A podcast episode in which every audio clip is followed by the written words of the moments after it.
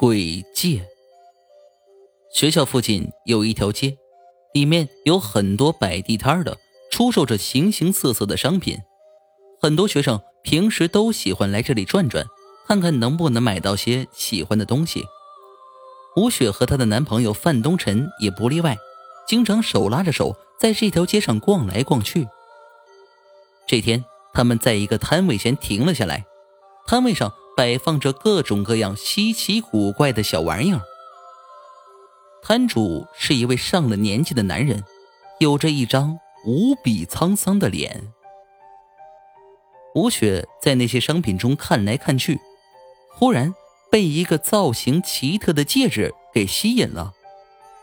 这个戒指看上去很有年头了，上面还刻着一个小小的头像。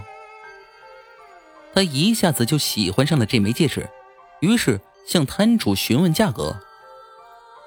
但摊主看到那枚戒指之后，先是露出了惊讶的神情，然后很不好意思的拒绝了吴雪的请求。啊，实在对不起，这枚戒指不是商品，应该是我无意间放到这里的。但吴雪实在很想得到这枚戒指，于是不停的哀求摊主卖给他。无奈之下，摊主只好对他说出了原因。这不是一枚普通的戒指，而是一个能令人实现愿望的戒指。但说它是一枚鬼戒更为合适，因为它实现的愿望只会带来灾难。摊主怕这枚戒指害了他们，所以才不敢出手。但没想到这个故事反而激起了吴雪的好奇心，她更加想要得到这枚戒指了。哎，算了，既然你坚持想得到它，我可以把它送给你。摊主最后妥协了，又说道：“他能实现三次愿望，我已经用掉了一次，但是你们千万不要试图用它来许愿，那样你们一定会后悔的。”达到目的的吴雪挽着范东辰的胳膊离开了。对于摊主的话，他们却都嗤之以鼻。这种事情怎么可能呢？也就他那种上了年纪的人才会相信。吴雪将戒指戴在了手上。如果他真能实现愿望，就让我为我父母挣二十万吧。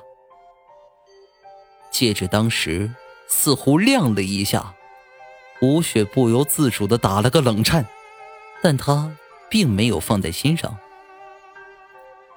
没想到两天后，吴雪闯红灯的时候遭遇了车祸，当场就死了，身体几乎被压成了两截，脑袋也被压得像个纸片一样，内脏和脑浆散落一地，非常的恐怖。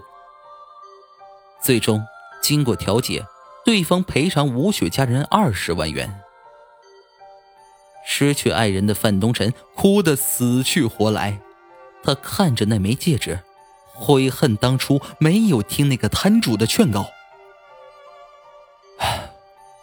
这枚戒指果然是个鬼戒，他实现了小雪的愿望，却杀死了他。这时，他忽然想起戒指还有一次许愿的机会，他眼神中露出了疯狂的神色。也许还有机会弥补。范东辰一咬牙，将戒指戴在了自己的手上，用掉了最后一个愿望，让吴雪复活，回到我身边。一阵冰冷的感觉瞬间传遍了范东辰全身，让他当时打了个冷颤。他知道这个愿望已经生效了。